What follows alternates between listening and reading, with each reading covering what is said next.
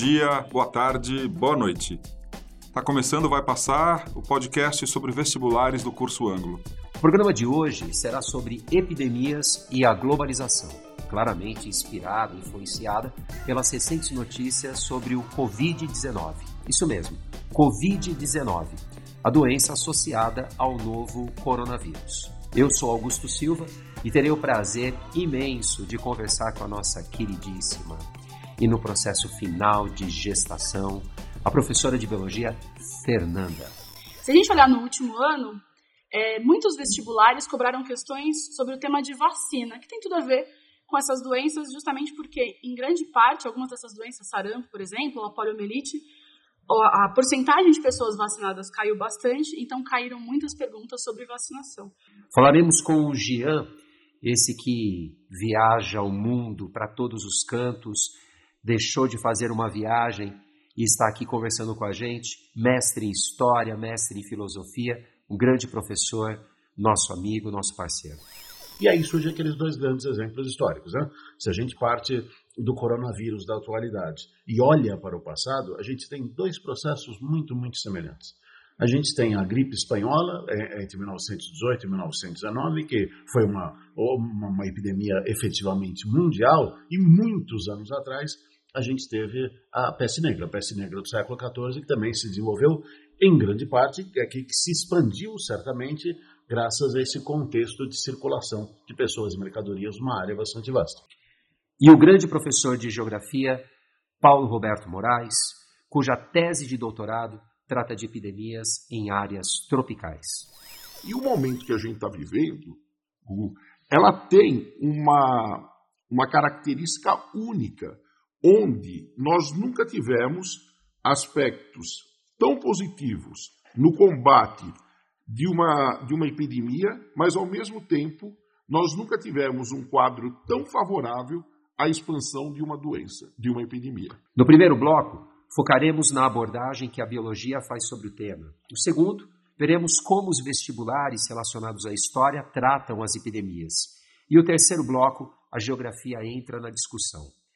Vale também destacar que no final teremos o auxílio luxuoso do professor Sérgio Paganin. Isso mesmo, Sérgio Paganin, nosso professor de português, nosso professor de redação, que entrará aqui como se fosse um músico, um jazzista, improvisando e dando dicas em cima daquilo que tudo foi falado sobre como a redação pode ser utilizada ou utilizar essa temática como um todo.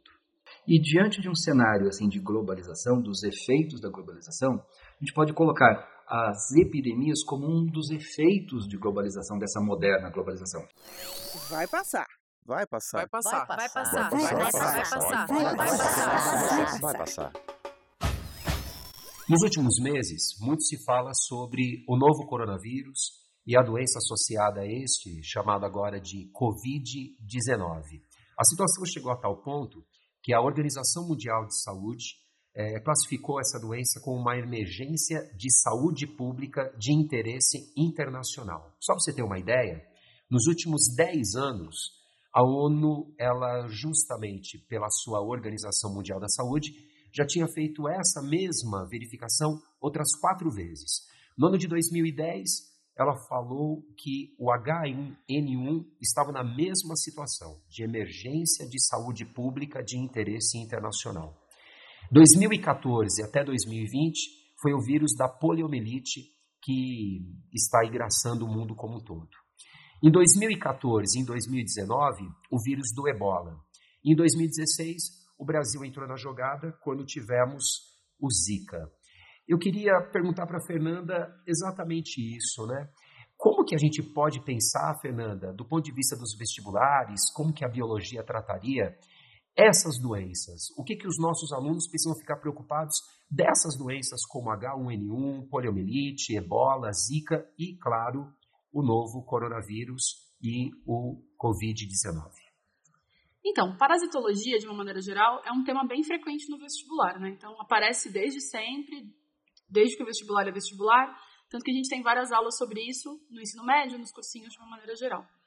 É, os vestibulares que talvez façam questões que são um pouco mais ligadas com a atualidade, por exemplo, FUVEST, Unicamp, as federais, eles costumam cobrar atualidades ligadas à parasitologia no vestibular.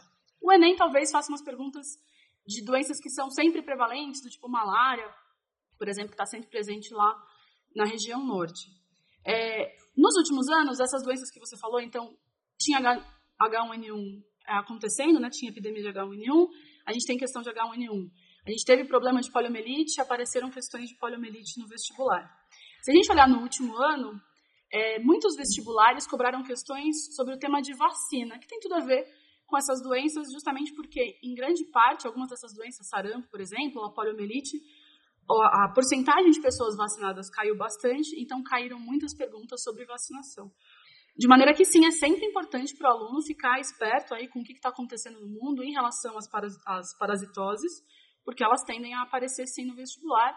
Então, se tem alguma doença que está aí sobressalente, tem que dar uma estudada a mais nela sim. E a questão, por exemplo, da vacina ainda está é, muito em voga isso, porque de fato as pessoas ainda, a gente ainda não atingiu os níveis de vacinação para poder todo mundo se tornar seguro, né? É importante olhar para isso também.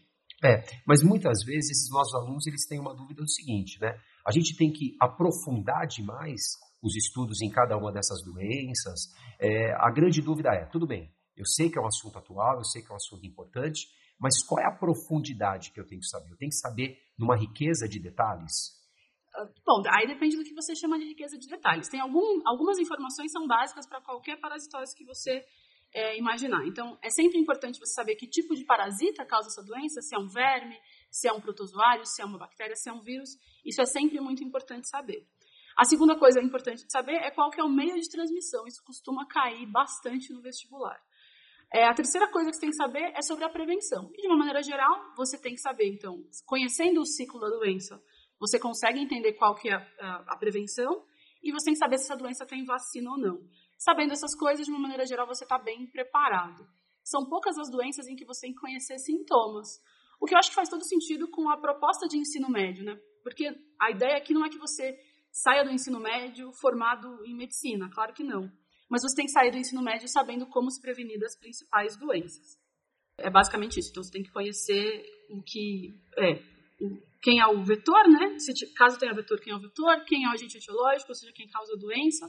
Tem que saber um pouco do ciclo e tem que saber quais são os principais métodos de prevenção. Agora, você estava conversando comigo outro dia sobre isso, a gente estava batendo um papo sobre, sobre o coronavírus, e você comentou que teve uma questão é, que caiu no vestibular recente e que os alunos ficavam muito preocupados em relação ao tema em si. E você falou assim, mas era interessante porque não necessariamente ele tinha que saber o tema com profundidade. Exato. Como, como que era isso, Fernanda? Então, é, para o ingresso da na Unicamp em 2020, caiu uma questão sobre, justamente sobre poliomielite. A questão falava que os índices de vacinação estavam muito mais baixos e, e a pergunta passava por qual era a transmissão e é, qual era o agente etiológico. De novo, o agente etiológico você sempre tem que saber. Então, mesmo as doenças que não estão muito na moda, digamos assim, o mínimo que você tem que saber é se ela é causada por vírus, bactéria, protozoário, isso é importante.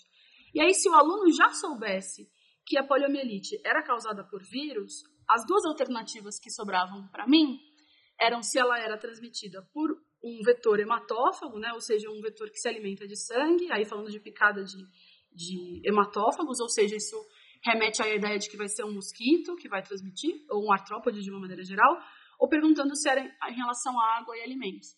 E muitos alunos é, conseguem resolver essa questão porque você vai pensar, ó, poliomielite, diferente do que acontece com a dengue, por exemplo, que dá surtos no verão, ela acontece o ano inteiro. E se uma doença acontece o ano inteiro, é muito mais razoável pensar que ela é causada por ingestão de alimentos ou por contaminação direta do que uma doença causada por insetos que vai ser mais prevalente no verão, quando os insetos estão reproduzindo mais. Então, se você pensar, às vezes, se você lembra do pouco que você sabe sobre a doença, dá para você se virar, principalmente numa questão teste. Né? Então, isso é uma coisa importante. O vestibular tem, aquela, tem que ter um pouco de malandragem, né? Então, principalmente questão teste, às vezes você não sabe exatamente a resposta, mas com o que você sabe ao redor, você consegue ali manejar os seus conhecimentos e acabar acertando a questão. E um ponto a mais no vestibular é sempre bom. Então, eu imagino, Fernanda, que uma dica que a gente pode fazer para os nossos alunos é que é evidente que todas essas doenças, elas são importantes, elas são interessantes porque elas são muito contemporâneas. Mas a formação geral, a ideia geral, é sempre muito válido para os vestibulares. É isso? É isso. Mas é importante, por exemplo, é, poliomielite é uma doença que estava muito fora dos vestibulares durante muito tempo, porque era considerada uma doença basicamente erradicada. Sarampo é a mesma coisa, né? A gente teve pouquíssimos casos. Então, às vezes, se você, dependendo se você, de onde você está estudando, é, e você, se você não tiver um material didático tão atualizado assim, é importante que você leia jornal, corra atrás. É, nesse sentido, o material, o material didático mais atualizado ajuda. Agora, uma outra dúvida que eu, que eu tenho. O Covid-19, tão citado, tão comentado, ele, ele tem um, um, processo de transmissão que é menor do que algumas outras doenças, como, por exemplo, se fala muito recentemente do sarampo. O sarampo ele tem uma capacidade de ser transmitida de uma pessoa contaminada para muitas outras. Uhum. Isso é algo pertinente para os vestibulares? Isso é algo importante do, do aluno entender, saber, comparar ou não? Bom, eu acho que é importante você, por exemplo, saber que o sarampo é muito mais contagioso do que o novo coronavírus, com certeza. Agora, saber a explicação de por que isso é assim, é, dificilmente vai cair no vestibular com tanta profundidade. Né? As, as perguntas do vestibular, mesmo que sejam sobre novos vírus que estão aí, ou sobre novos parasitas, o modelo das perguntas costuma ser um modelo meio tradicional. Então, vai sempre variar ali em relação ou à transmissão, né, o método de transmissão, ou em relação a qual tipo de, de parasita. Agora, saber mais detalhes, assim, tipo, quanto tempo aquilo dura no ambiente, isso costuma não ser cobrado. Beleza. Assim a gente está fechando o nosso primeiro bloco e na sequência a gente vai começar a bater um papo sobre epidemias e globalização na perspectiva da história. Veja aí. Vai passar. Vai passar. Vai passar. Vai passar. Vai passar. Vai passar. Vai passar. Tratando agora sobre a questão histórica, eu queria já perguntar para você, Jean, como que a gente pode pensar uma epidemia tornar-se uma ameaça global? Pode, pode, é pertinente pensar isso numa ameaça global? Em que momentos da história isso acontece? Eu acho que é pertinente a gente pensar na historicidade desse problema. O problema é o fato de que existe uma doença, uma doença que se transmite facilmente, tem lá o seu grau de letalidade, e devido a um conjunto, determinado conjunto de circunstâncias históricas, ela se expande rapidamente. Que, que eu quero dizer quando eu falo um determinado conjunto de circunstâncias históricas? Existe uma realidade econômica, existe uma realidade social que facilita a circulação de pessoas, que facilita a circulação de mercadorias, e isso, evidentemente, multiplica os contatos entre as pessoas, multiplica as possibilidades de contágio. Então é interessante a gente pensar né, em que momentos da história isso se verifica. Em que momentos da história houve essa essa multiplicação do processo, essa aceleração do processo de circulação de pessoas, bens, mercadorias em geral, e como é que isso acabou possibilitando, quer dizer, como é que isso acabou facilitando a disseminação de doenças. E aí surgem aqueles dois grandes exemplos históricos. Né? Se a gente parte do coronavírus da atualidade e olha para o passado, a gente tem dois processos muito, muito semelhantes. A gente tem a gripe espanhola é, é entre 1918 e 1919, que foi uma, uma, uma epidemia efetivamente mundial, e muitos anos atrás a gente teve a peste negra, a peste negra do século XIV, que também se desenvolveu em grande parte, é que, que se expandiu certamente graças a esse contexto de circulação de pessoas e mercadorias numa área bastante vasta. É, se, eu, se eu não estou é, falhando a minha memória, na recente prova da FUVEST, teve uma questão que falava sobre peste negra, nessa prova que aconteceu agora, no final de 2019. É isso mesmo? Sim, e, e essa é uma questão interessante, porque hum, quando você pega os grandes vestibulares, e até certo ponto mesmo o Enem, a, a abordagem de problemas da atualidade na história funciona dessa forma. O problema da atualidade, a questão da atualidade é o coronavírus. É a doença que se dissemina em meio a um processo de globalização. É, na prova de história não se pergunta sobre isso, mas se pergunta dos outros processos semelhantes na história, como, por exemplo, na última prova da FUVEST, uma pergunta sobre a peste negra. Se eu bem me recordo, tinha até um texto que falava, fazia uma descrição dessa sim, peste. Sim, sim, eu, eu, posso, posso ler o, por favor, o trecho? Por favor. É, tem um trechinho que é assim, ó. Na mui excelsa cidade de Florença, sobreveio a mortífera pestilência Apareciam no começo tanto em homens como nas mulheres, ou na virilha ou na axila, algumas inchações. Chamava-as o populacho de bubões. Foi esse texto, não foi? Então é interessante a referência à cidade de Florença, que ela é um grande centro da Baixa Idade Média, um grande centro de circulação, de produção artesanal e que atraía muitas pessoas de, de várias áreas, das zonas rurais e tudo mais. E particularmente na cidade de Florença houve uma devastação muito grande da população, uma devastação de aproximadamente dois terços da população. E é interessante pensar no impacto dessa doença uh, na economia local porque no, per, per, na economia europeia como um todo, né? porque uh, ela provoca uma grande diminuição da população, uma diminuição brutal da população, tanto nas áreas urbanas quanto nas áreas rurais. Nas áreas urbanas, os postos de trabalho criados pela mortalidade crescente acaba acelerando o processo de êxodo rural, de pessoas que saíam do campo em busca de oportunidades na cidade acelerando assim o próprio processo capitalista dentro do continente europeu. Agora, onde é que está a referência à globalização? A doença vem de fora.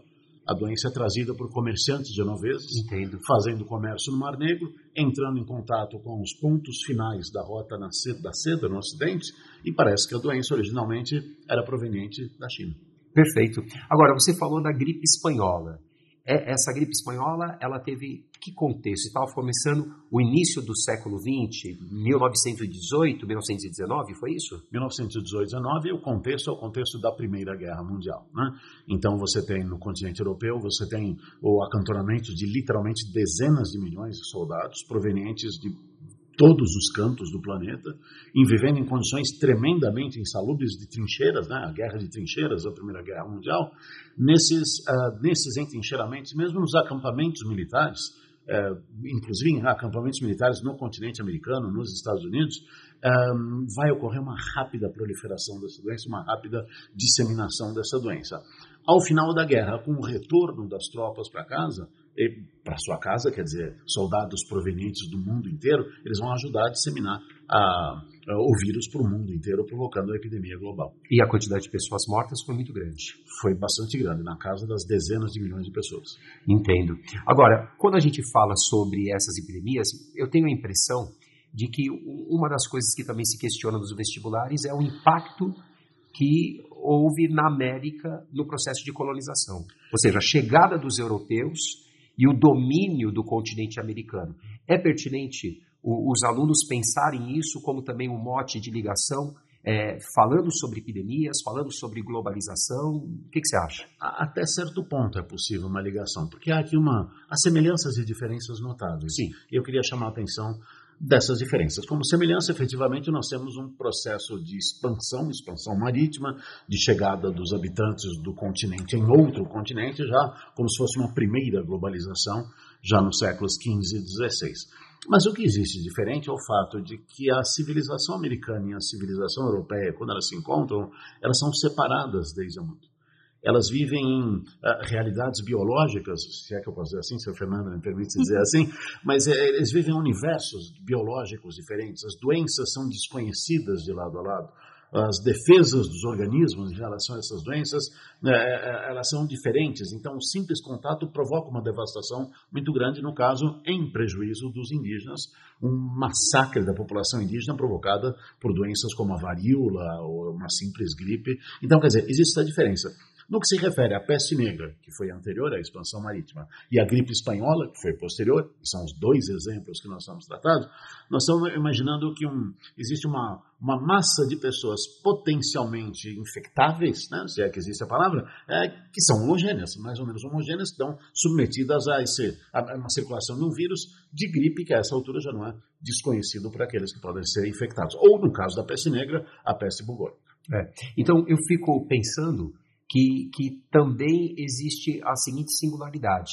A facilidade de transmissão que existe hoje, ela também é acompanhada de uma facilidade de organização mundial para defender-se dessas doenças, correto? Sim, é verdade, é. de fato. Uma coisa que talvez já fosse uh, possível no caso da gripe espanhola, que seria bastante mais difícil no caso da peste negra é, na Idade Média. No caso da peste negra seria difícil pelas próprias dificuldades de articulação, a não existência de estados nacionais ou de serviços de saúde ou próprio estado em que se encontrava a medicina naquela época. No caso da gripe espanhola acontece uma coisa muito curiosa porque já existiam estados nacionais, serviços de saúde, uma medicina relativamente avançada, mas existia o drama da guerra. E o fato de que as informações não poderiam ser divulgadas. Sim. Então, por exemplo, quando a gripe espanhola surge, provavelmente do lado dos aliados na Primeira Guerra Mundial, era importante que isso não fosse divulgado. Porque não, não era interessante que o inimigo, no caso a Alemanha, soubesse que as tropas aliadas estavam sendo devastadas por uma gripe. Então não se divulgava a existência da gripe. É até curioso que a gripe espanhola ela acabou sendo chamada de gripe espanhola porque uma das suas primeiras vítimas foi o rei da Espanha, Afonso XIII. Então, quer dizer, a Espanha que estava fora da guerra, ela divulga, o rei morreu de gripe. Enquanto que nos países envolvidos na guerra, em que a gripe espanhola fazia milhões e milhões de vítimas, não se falava a respeito, não se divulgava nada a respeito, ou se divulgava muito pouco, e, e, não se tomavam medidas práticas contrárias à gripe, ou de combate à gripe, ou de, de, de combate à proliferação da gripe, por quê? Para manter o segredo. Claro. É, no, no caso, voltando lá um pouquinho na história do, da, do encontro dos indígenas com os europeus, é só legal pensar que isso, se isso aparecesse no contexto de vestibular ou para conversas a respeito disso mesmo, só não pensar que, na verdade, o vírus tornou as pessoas existentes, ou que a varíola tornou as pessoas existentes, que é um pensamento muito comum das pessoas e que seria um pensamento incrivelmente lamarquista, né? Então, na verdade, por que, que o europeu, teoricamente, é mais resistente à varíola do que o indígena? Porque o europeu que está lá dentro daquela caravela é o, é o neto do cara que sobreviveu à varíola há 200 anos atrás. Então, já passou aí uma primeira é, leva de mortandade na Europa. Quando você chega na, na América, não teve essa seleção natural ainda. Então, as pessoas que são suscetíveis, como não tem por que elas é, não terem sobrevivido porque não tinha varíola. Uma vez que a varíola chega, mata todo mundo ali. Então, é sempre importante na, nessas horas pensar em seleção natural e não de uma maneira lamarquista que a pessoa se tornou resistente. Pô, bem legal. Agora, Jean, eu queria perguntar outra coisa para você. Além de professor de história, você é professor de filosofia. E eu queria que, que você nos ajudasse a refletir.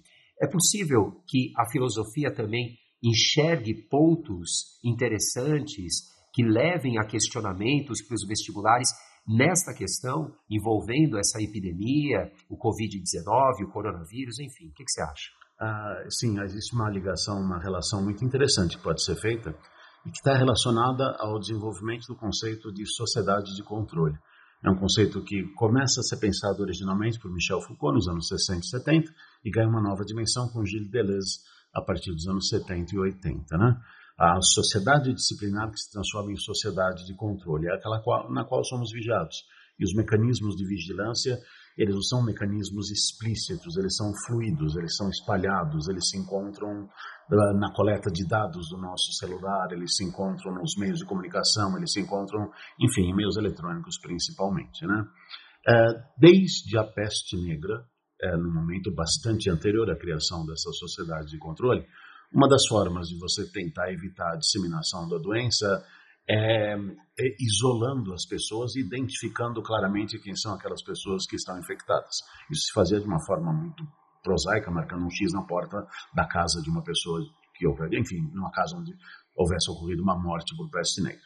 Passados muitos anos, passados séculos, na China parece que está ocorrendo uma, uma, uma vigilância bastante grande, os mecanismos de controle e vigilância da população que parece que são bastante grandes na República Popular da China, eles chegaram a um novo patamar com esse coronavírus. Há relatos de que na cidade, nas ruas vazias da cidade de Wuhan, onde surgiu o vírus, um, há uma patrulha feita por drones.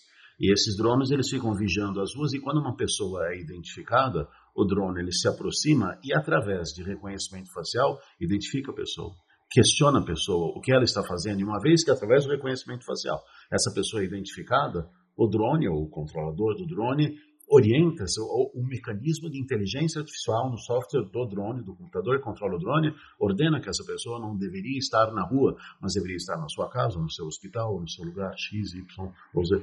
E dizem que esses drones também eles têm aquela capacidade, e tudo isso é uma tecnologia absolutamente trivial, de se aproximar da pessoa e medir a temperatura da pessoa. E uma vez que ela é identificada com uma temperatura mais alta, ela é obrigatoriamente enviada, ela é denunciada, ela é, enfim, indicada para a autoridade que irá uh, levá-la para o local adequado. E, e, é interessante a gente ver isso acontecendo numa cidade que tem cerca de 12 milhões de habitantes, né? Wuhan, que é a cidade onde foi o epicentro de todo o processo, é uma cidade imensa, né? Então a gente percebe de que a China, nos seus controles, que é o que você cita, ela faz isso também numa escala que a gente pode chamar de chinesa, né? envolvendo aí milhões de pessoas, milhares né? em alguns locais. Muito interessante, muito legal. A gente assim fecha o nosso segundo bloco. Daqui a pouco a gente vai ver o que, que a geografia tem a ver com isso. Vai passar. Vai passar. Vai passar. Vai passar. Vai passar. Vai passar. Vai passar. É exatamente nessa conversa sobre a geografia que eu quero que o Moraes grande professor de geografia, possa conversar um pouco com a gente, esclarecer algumas coisas. Né? Eu acho que essa é a primeira dúvida, Moraes. O que, que a geografia ela tem a ver com essas epidemias? O que, que ela tem a ver até mesmo com o Covid-19?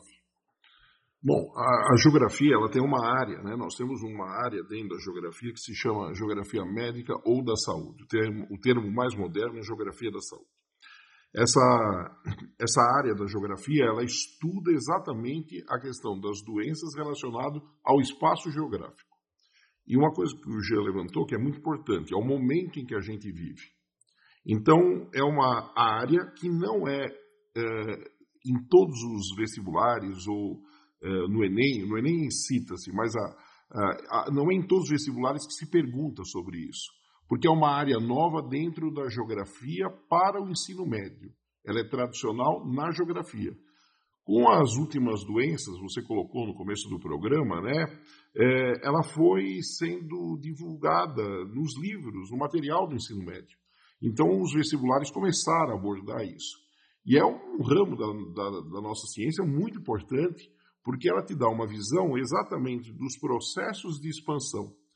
É, é o biólogo que trabalha com o processo é, do vírus que contamina, é diferente, né? Nossa postura é diferente perante isso. É entender o espaço, as características locais e o momento em que aquilo está ocorrendo. Então, se a gente parar para observar, é muito interessante é, estudar várias doenças é, históricas, até como o Jean levantou, a peste negra ou a, a, a, a gripe espanhola, mas dentro daquele contexto, para você entender. E o momento que a gente está vivendo, ela tem uma, uma característica única, onde nós nunca tivemos aspectos tão positivos no combate de uma, de uma epidemia, mas ao mesmo tempo nós nunca tivemos um quadro tão favorável à expansão de uma doença, de uma epidemia. Me diga uma coisa, Moraes, eu, eu não sei se os colegas aqui todos concordam, o vestibular está cada vez mais interdisciplinar. E a geografia, ela é uma ciência que tem muito esta particularidade. Eu queria saber, é, primeiro, esses temas ligados às doenças caem em vestibulares. Eu acho que é a primeira Cai coisa muito. que eu, é, é isso muito. que eu... O Unesp, por exemplo, quase todos os anos você tem perguntas relacionadas à geografia médica. A FUVEST, ela passa, não é constante, mas nós já tivemos vários exames da FUVEST com questões de geografia médica. O Enem também. O Enem tra trabalha muito com a ligação biológica, mas passando pelos aspectos geográficos. Agora, nas provas específicas de geografia, você tem, então, FUVEST, Unesp, algumas universidades fora do estado de São Paulo abordando esse tema. Então, e aonde são? São geralmente focos onde esse assunto é mais trabalhado na própria universidade. Então, eles acabam perguntando isso nos exames. Perfeito. E, e daí eu acho que também tem uma outra pergunta importante que é: que aspectos geográficos o nosso aluno tem que dar atenção? Então, o que, que acontece dentro da, dessa parte da ciência geográfica, da geografia da saúde, é você é, usar, eles fazem muito isso, é você entender o caso atual para poder explicar o geral. Entendi. Então, hoje, por exemplo, é, pode-se perguntar sobre a epidemia que está ocorrendo hoje no mundo? Sim. Mas dentro da geografia, ela fatalmente vai ser usada como exemplo para se perguntar as características gerais amplas. Então, por exemplo, o que, que nós temos de facilidade no mundo hoje para a expansão dessa doença? Então, vamos falar assim: meios de transporte. Sim. Então, como já levantou na época da gripe espanhola, o cara pegava um navio, até ele chegar no Brasil, ele morria do navio. Claro, ela chegou aqui a doença. Mas ainda você tinha um tempo maior dos deslocamentos. Perfeito. Ela demorava mais. Hoje você pega o avião, depois de algumas horas você está lá, e no caso do coronavírus hoje atual, você tem um espaço de contaminação até de 15 dias sem a pessoa saber que está contaminada. E ela já está no outro país. Então, hoje, a velocidade dos meios de transporte é um dos grandes vilões da expansão de doenças. A segunda coisa importante é o número de habitantes. Nós nunca tivemos tantas pessoas no planeta. Então, quando você tem grandes aglomerações humanas, ali é uma área de fácil expansão. Você imagina hoje com mais de 7 bilhões de habitantes espalhados pelo mundo. Então, o que, que acontece? Você tem hoje um quadro como nós nunca tivemos. Muita gente. Mas, alguém falou aqui em algum momento das pessoas vivendo em cidades. Quando você vive no campo, você vive espalhado. Na hora que você vive no aglomerado da cidade, isso se facilita muito mais a propagação da doença. Então, você tem, hoje, meios de transportes muito rápidos, o que facilita um número de habitantes muito grande. Então, e uma coisa que é muito trabalhada, que são as condições ambientais do planeta. Há uma discussão muito grande ainda em cima disso. Então, se a degradação ambiental ela facilita ou não a expansão? Em muitos casos, sim. Né? Mas ainda falar isso de forma global, ainda há uma discussão. Agora, eu também queria colocar no, na jogada uma outra particularidade. Nesse momento, a China, que é o epicentro dessa doença, ela está no inverno. Exatamente. Então, então também, também é uma coisa que a gente tem que pensar. E, e, exatamente, no período do inverno é mais fácil você ter é, um processo de contaminação, de, de expansão dessa doença. Estou falando alguma besteira? Não, está certo isso. É isso? Principalmente por quê? Porque, vamos, vamos voltar. Uma, muitas pessoas, no inverno, elas já vivem em cidades, em grandes aglomerados, e no inverno, desses países muitas vezes muito frios, mais fechado ainda. Perfeito. Ou seja, você facilita muito mais a expansão. O contato entre as pessoas. Exatamente. É. Por isso que nas áreas tropicais você tem outras características, mas a, a, a, por ser mais quente, a aglomeração não é tão grande. Então isso acaba no inverno, né? Por isso que o pessoal sempre fala o inverno é o grande perigo. Nos países mais frios, mais ainda, porque as pessoas se fecham mais ainda. É. Agora, quando você fala da globalização, você falou da questão do transporte e essa facilidade de locomoção é, é um fato. Mas a globalização também tem uma outra particularidade importante, que é a comunicação. Então, me parece que envolve até aquilo que eu perguntei para o Jean. A comunicação hoje em escala planetária, ela é um fator que favorece a organização dos países, das pessoas, para tentarem combater isso. Então vamos lá. Ah, os alunos, eh, até agora a gente falou dos, das características que facilitam a expansão. Hum. Agora vamos ver o lado positivo de estarmos nesse momento histórico. Sim. Primeiro, tecnologia. Né? Então você desce no aeroporto e você passa no scanner de temperatura. Então você tem a tecnologia jogando uh, a favor disso. Segundo, o avanço desenvolvimento de vacinas, numa velocidade muito rápida, que há 200 anos, 300 anos atrás, ninguém nem imaginava uma coisa dessa. E hoje você corre com isso de uma maneira muito rápida. A, a comunicação é outra coisa positiva, porque todo mundo tem uma conscientização muito rápida do que está acontecendo. Você consegue divulgar isso. Você imagina 150 anos atrás, se houvesse uma epidemia dessa na China, nós nem ficaríamos sabendo né? E haveriam relatos que um dia teve uma doença num determinado lugar. Então, esses aspectos são muito favoráveis hoje. Por isso que eu falei que nós nunca vivemos na história um momento com um quadro desse, onde você tem, de um lado, é, fatores muito favoráveis à expansão e à ocorrência de uma grande epidemia. Tá? Não é uma pandemia essa doença ainda, deixar isso claro. Também as pessoas estão falando isso, não é verdade. Você ainda não tem um quadro de pandemia. Só esclarece, tá? Fernando. Pandemia seria o quê?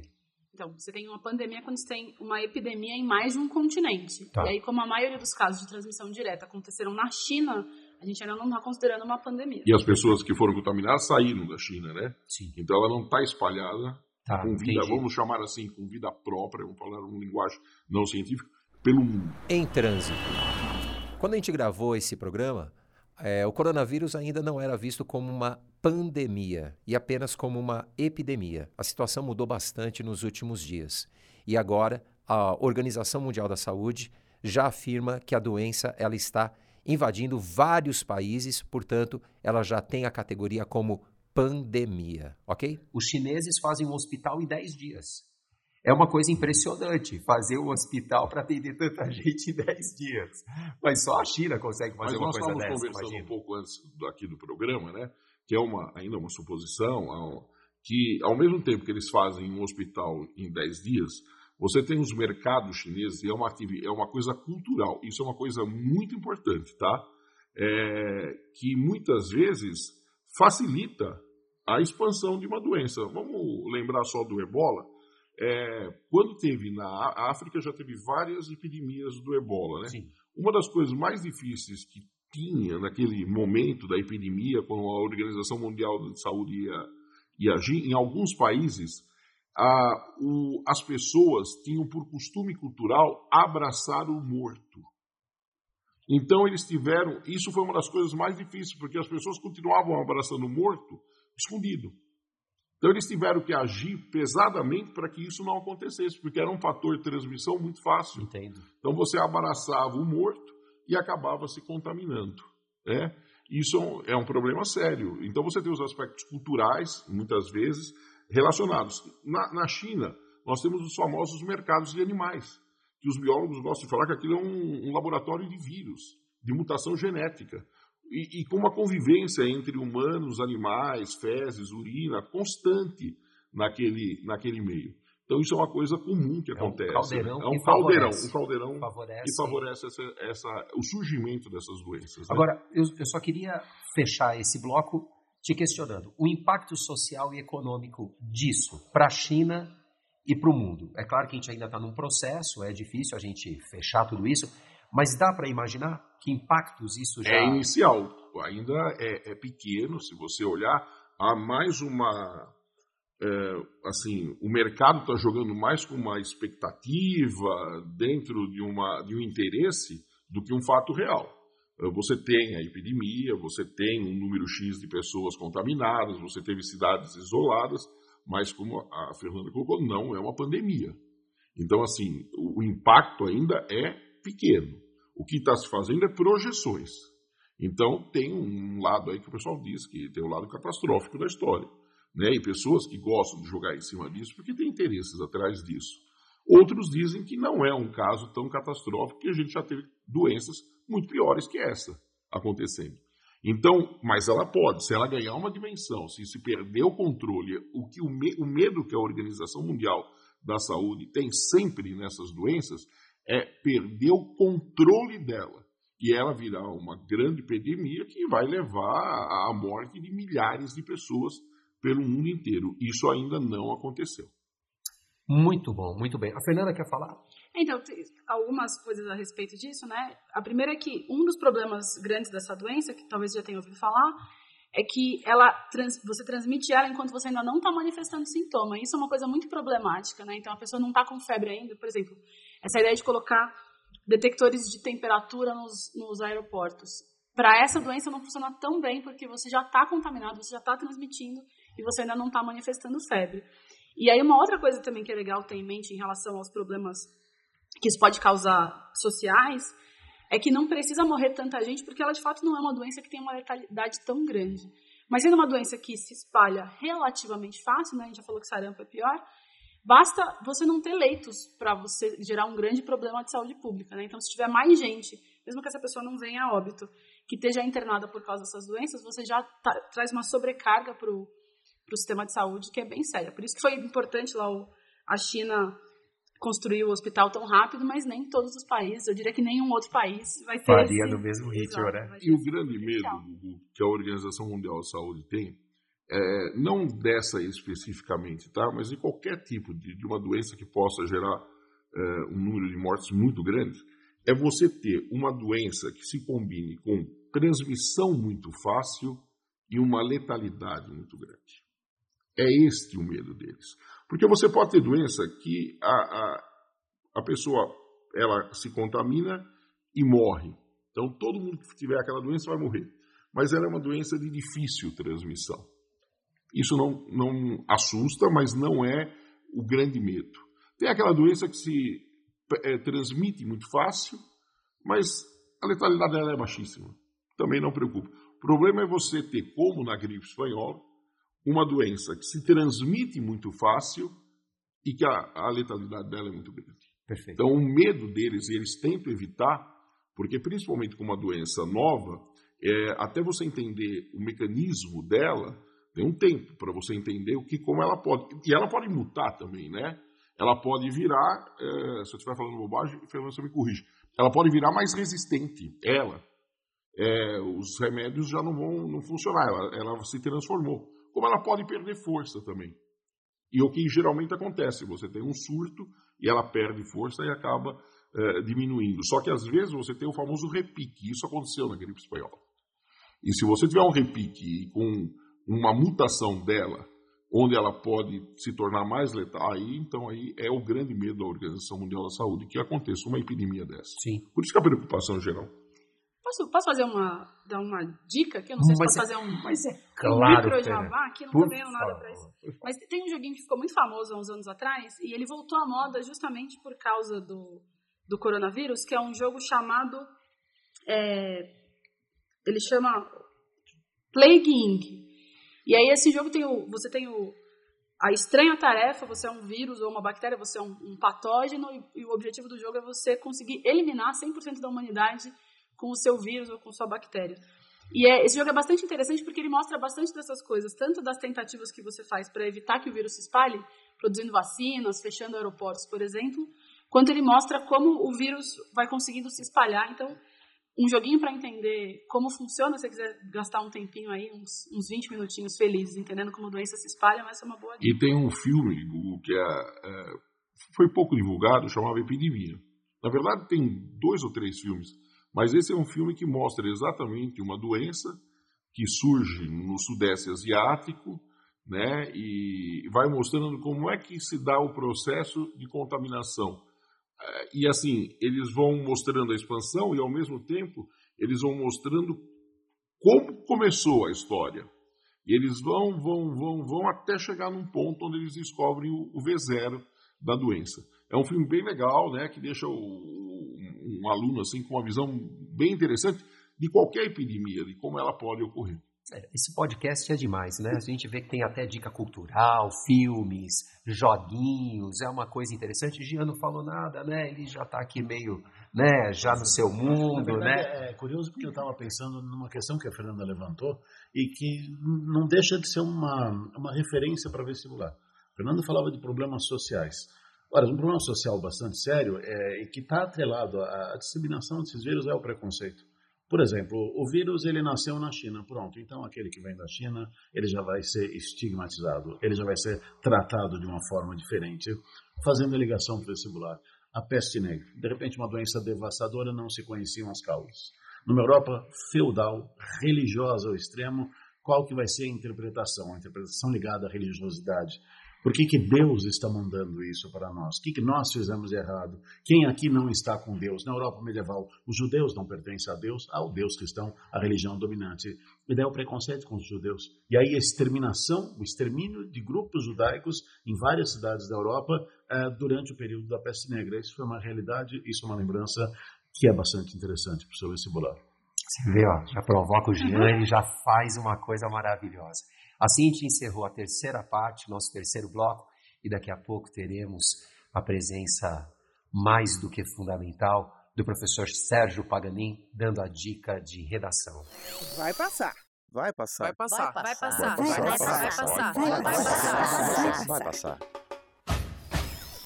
Entrando na nossa última parte, nosso quarto bloco, professor Paganin, como que você pensou, depois de toda essa discussão, depois de toda essa conversa, que tema de redação a gente poderia ter aí respeito desta questão?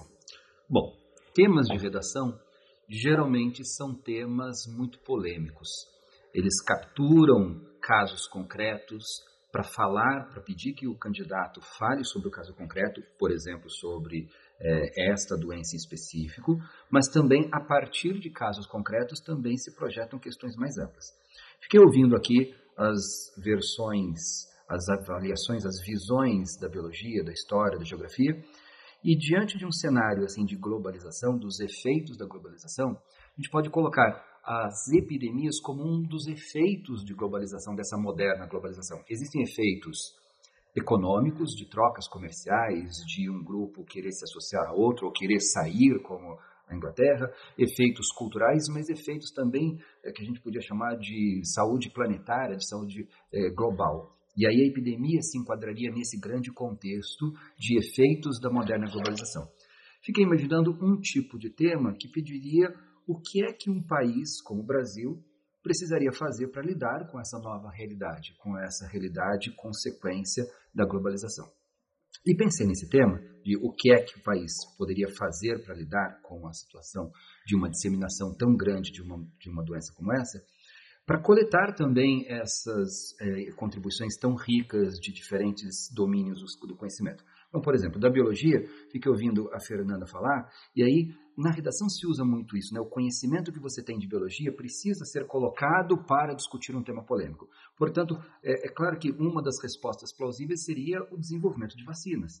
O desenvolvimento de vacinas é, partiria de conhecimentos de base é, de doenças, de conhecimentos fundamentais, para então você propor o desenvolvimento de vacinas. Isso também já se aliaria um pouco com aquilo que o Jean História falou sobre os momentos históricos. E aí a produção de vacina, nesse momento de globalização moderna, poderia ser feito com um pool de laboratórios. Né? Se a globalização, então, é, é, é esse momento em que há trocas comerciais, culturais, por que não também trocas de conhecimentos de biologia, farmacêuticos e, portanto, é, nessa nova velocidade do mundo moderno, a vacina pode ser mais rápida exatamente por causa dessas trocas de conhecimento é, farmacêutico, a gente poderia dizer assim. Pensando ainda também ali no que o Gia falou sobre os momentos históricos que então aceleram a circulação de pessoas, de mercadorias, quando se falou da Primeira Guerra Mundial, é, em Florença, na gripe espanhola, na, na peste negra. No momento atual, a gente pode propor, como na verdade vários países propuseram, que o país pode fazer, é o fechamento das fronteiras é, para conter a evolução da doença, o fechamento de fronteiras e, portanto, o esfriamento das relações comerciais é uma maneira que é dolorosa, traz consequências ruins para a economia global, mas é uma maneira também temporária de conter a expansão da doença. É, dentro dessa lógica também, a sociedade de controle ajuda bastante, né? Nesse sentido de um controle mais tecnológico com drones, a tecnologia pode servir muito para que esses fechamentos sejam cada vez mais curtos, sejam temporários para coibir o avanço da doença. E pensando um pouco naquilo que o professor Moraes falou de geografia, é, os meios de transporte como são mais rápidos no mundo moderno e, portanto, podem ser um vetor assim de, de, de aumento da gravidade, é, o controle na entrada dos países também, né, como resposta ao tema. O que o país pode fazer para lidar com essa realidade. É, o controle nos aeroportos, exatamente pensando nesse movimento atual de velocidade de transportes, pode ser uma saída e uma resposta para esse tema de redação. E evidentemente que esse controle dos aeroportos se beneficia muito da tecnologia da sociedade de controle, que portanto pode investigar. Fernanda falava que um scanner de temperatura pode não ser tão útil, mas aí a gente pode pensar em outros esquemas e outras propostas de controle de entrada de, de pessoas, especialmente vindas das regiões de maior contágio, de, em que a doença está se disseminando mais, para então evitar a disseminação mais global. E ainda dentro da lógica do, do Moraes, é, se os aglomerados urbanos são cada vez maiores, são cada vez mais suscetíveis a essas doenças, então sistemas de saúde, reforço no sistema de saúde é, como uma medida que os países poderiam tomar diante de uma situação tão grave como essa. Portanto, o que um país pode fazer para lidar com essa realidade é, é, um tema de redação que podia ser desenvolvido a partir de todas essas conversas, e o desenvolvimento de vacina, ou o fechamento temporário de fronteiras, ou o incremento, por exemplo, de tecnologia para controle de entradas, e mesmo sistemas de saúde recebendo reforços para então evitar a disseminação maior, pode contribuir.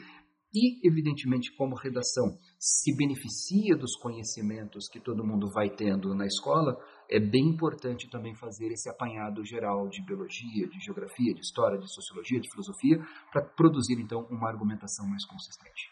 Olha, quando eu falei que você era o jazzista, eu não sabia que era tão bom improvisador, porque você além de dar o tema da redação, você ainda resumiu tudo que a gente ia conversar. A gente conversou. É, e, e, diria mais, me dá a impressão, depois de toda essa conversa, que eu tenho que assistir mais Black Mirror. Né? Me dá um pouco essa impressão.